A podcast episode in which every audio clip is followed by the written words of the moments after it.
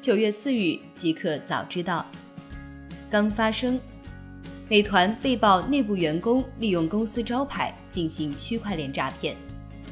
昨日，一名自称叫曹艳妮的美团员工在微博发文，关于美团外卖设计组孙小雅在公司内部组织网络传销诈骗的重大材料举报称，美团外卖设计组孙小雅利用上班时间向同事介绍区块链公司 KCI，实施传销诈骗。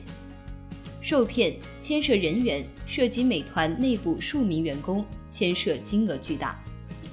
据举报材料显示，孙小雅以私聊方式威逼利诱，并且说美团同事都投了，利用美团做背书，上班时间推广传销并洗脑。而且在 KCI 骗局之前，孙小雅已经实施了数个类似项目的诈骗，例如 ADC、ICA 等。美团外卖设计组大约有十七人牵扯到 ADC 骗局中。目前，根据领英信息，可查找到一名为孙小雅的用户，在美团大众点评就任资深视觉设计师。美团方面对此回应称，对于该事件非常重视，目前正在积极与投诉人和被投诉人联系核实情况。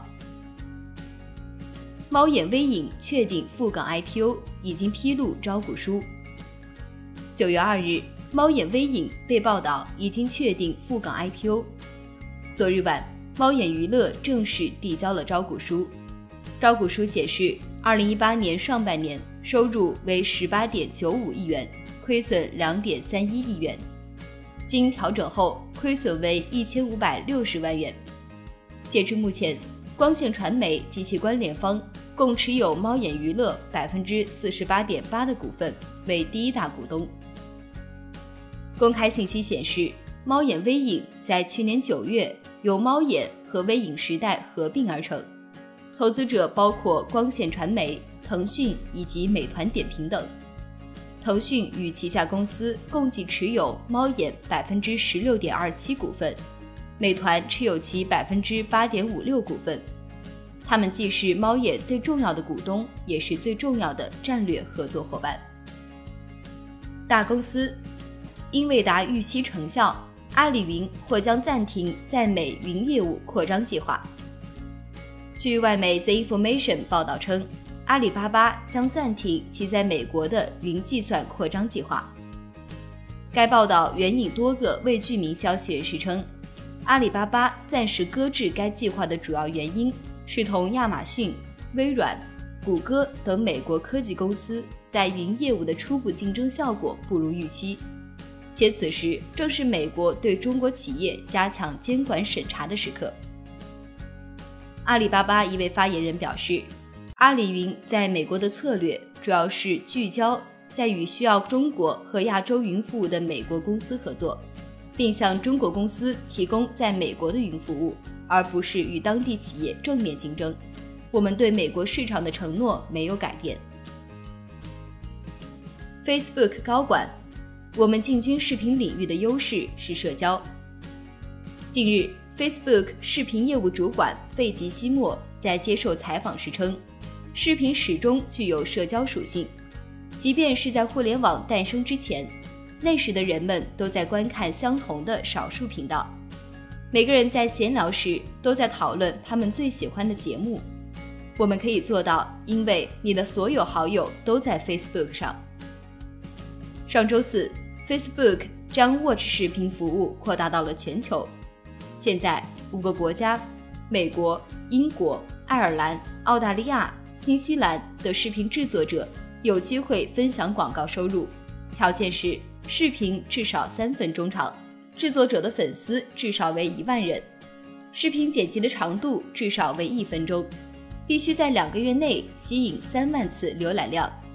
符合条件的制作者将获得百分之五十五的广告收入，剩余归 Facebook。互联网，京东刘强东已回国正常开展工作。昨日晚间，京东方面称，我们得知公司 CEO 刘强东先生。于二零一八年八月三十一日被明尼阿波利斯警方调查，随后即被释放，没有任何指控，也没有被要求保释。目前，刘先生已经回到中国，正常开展工作。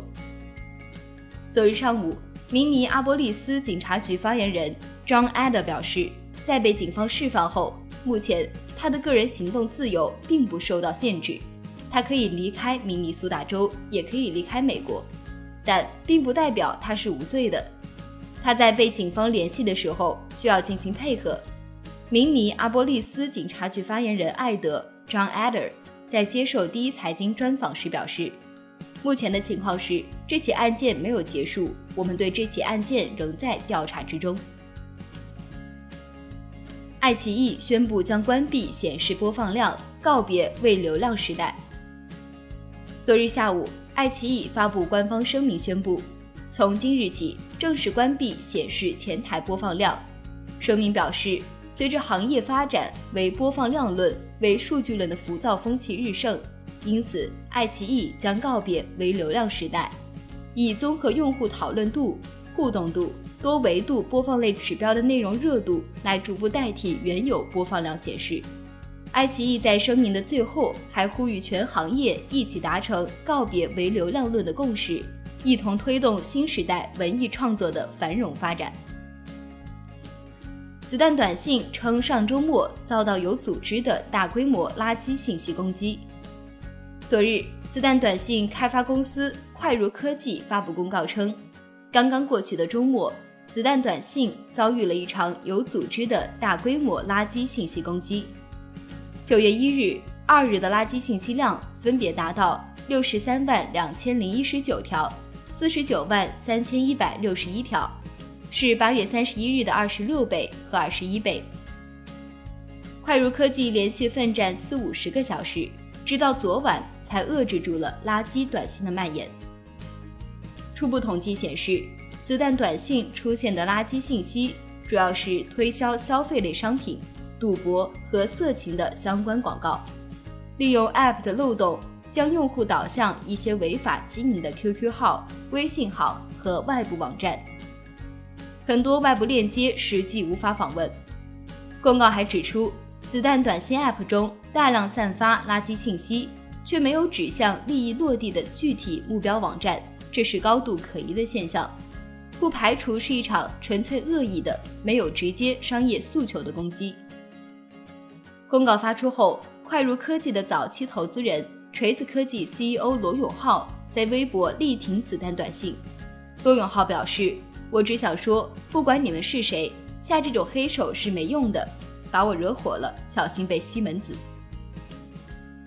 新产品，诺基亚发布入门款新机，预装 Android Go 系统，八百八十五元起。据 ePrice 报道，诺基亚在中国台湾发布入门新机诺基亚二点一。诺基亚二点一采用五点五英寸七百二十 P 显示屏。搭载高通骁龙四二五，配备一 GB 内存加八 GB 存储，前置五百万加后置八百万像素摄像头组合，电池容量为四千毫安时。官方表示可以使用两天，无需充电。该机售价为三千九百九十新台币，约合人民币八百八十五元。诺基亚二点一搭载了 Android Go 系统。官方承诺后续会升级到 Android P 系统，这是谷歌专为入门手机设计的 Android 版本。它对当前的 Android 系统进行简化，使其可以在 1GB 甚至更小内存的手机上运行。系统自带应用以及专为低端设备设计的 Google Play Store，硬件厂商可以通过 Android Go 对低端机型进行配置。让硬件厂商在降低硬件成本的情况下，还能保证系统的运行顺畅。特斯拉新专利曝光：自动转向灯。近期，特斯拉向专利商标局申请了一项专利内容，这个专利内容主要是设计转向灯的。据专利信息描述，特斯拉希望利用其当前的 Autopilot 自动驾驶系统。来让车辆自动检测驾驶员应该何时激活转向灯。该技术可以应用到任何日常驾驶的车辆，在驾驶者忘记的时候可以自己激活转向灯。现在还不知道特斯拉是如何实现这个功能的，但专利当中进行了简单描述，提到车辆会车辆转向角度并预设动态对比，在经过一系列判断之后，提前感知用户是否要并线或者转弯，并给予相应的转向灯激活操作。此外，特斯拉提出另外一项相似的专利。包括加入传感器来完成自动激活转向灯的操作。目前，新的专利功能何时能在车辆中应用，还没有确定的消息。沃尔玛新专利：区块链配送系统让机器人在供应链配送。据近日公布的一份官方专利文件显示，美国零售巨头沃尔玛已经向美国专利和商标局。申请了一项区块链配送系统的专利。该新专利旨在提供一种运行自动电子设备现场验证的技术，以实现安全配送。该专利文件中描述了一个操作多个机器人或无人机的系统，这些机器人或无人机在供应链中进行包裹配送。这些机器旨在根据无线信号进行操作。从而实现电子设备身份的区块链安全验证。在上个月，沃尔玛还获得了配送管理系统的区块链专利技术。该系统可以在买家签字并领取之前保证货物的安全。一个彩蛋：工业和信息化部非法挖矿严重威胁互联网网络安全。昨日，网信办发布。二零一八年第二季度网络安全威胁态势分析与工作综述。文件指出，第二季度共监测网络安全威胁约一千八百四十一万个，其中基础电信企业监测约一千六百八十三万个，网络安全专业机构监测约三万个，重点互联网企业、域名机构和网络安全企业监测约一百五十五万个。文件显示，网络安全威胁态势呈现，部分互联网用户邮箱疑似被控，严重威胁用户个人信息安全。工业互联网平台和智能设备成为网络威胁的重要目标，以及非法挖矿严重威胁互联网网络安全几个特点。